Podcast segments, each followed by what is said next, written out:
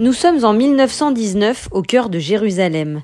La ville est alors sous domination ottomane, mais une communauté juive importante y vit. Au sein de cette communauté, la famille Hermosa, de riches commerçants de nourriture, dont le dialecte n'est autre que le ladino. Le décor est planté, bienvenue dans la série intitulée La Belle de Jérusalem, une fiction de 44 épisodes disponible sur Netflix. Qui aurait pu croire que l'histoire d'une famille juive à Jérusalem dans les années 20 intéresserait le public de Netflix dans le monde entier?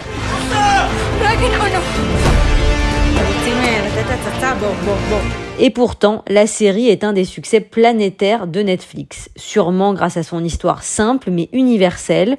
Au sein de la famille Hermosa, il y a le fils, Gabriel, qui doit reprendre les rênes de la famille après la mort subite de son père.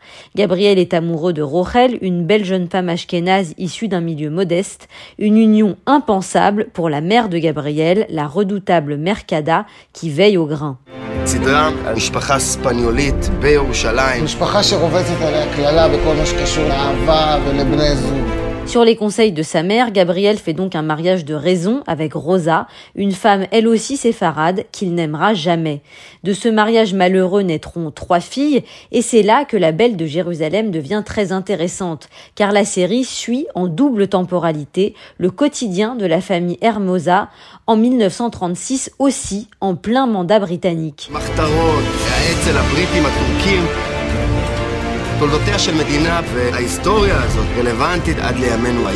Rosa et Gabriel ont alors eu trois enfants, dont Luna, la préférée de son père, qui est clairement en rivalité avec sa mère.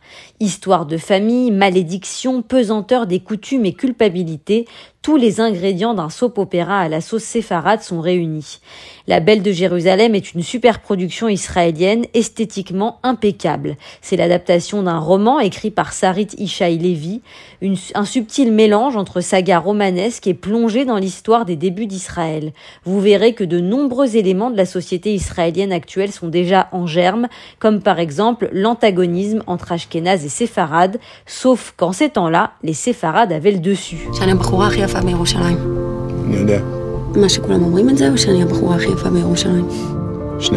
Netflix a déjà renouvelé sa commande pour une saison 3, une belle réussite pour une production israélienne en costume, ce qui prouve à nouveau la vitalité des séries israéliennes.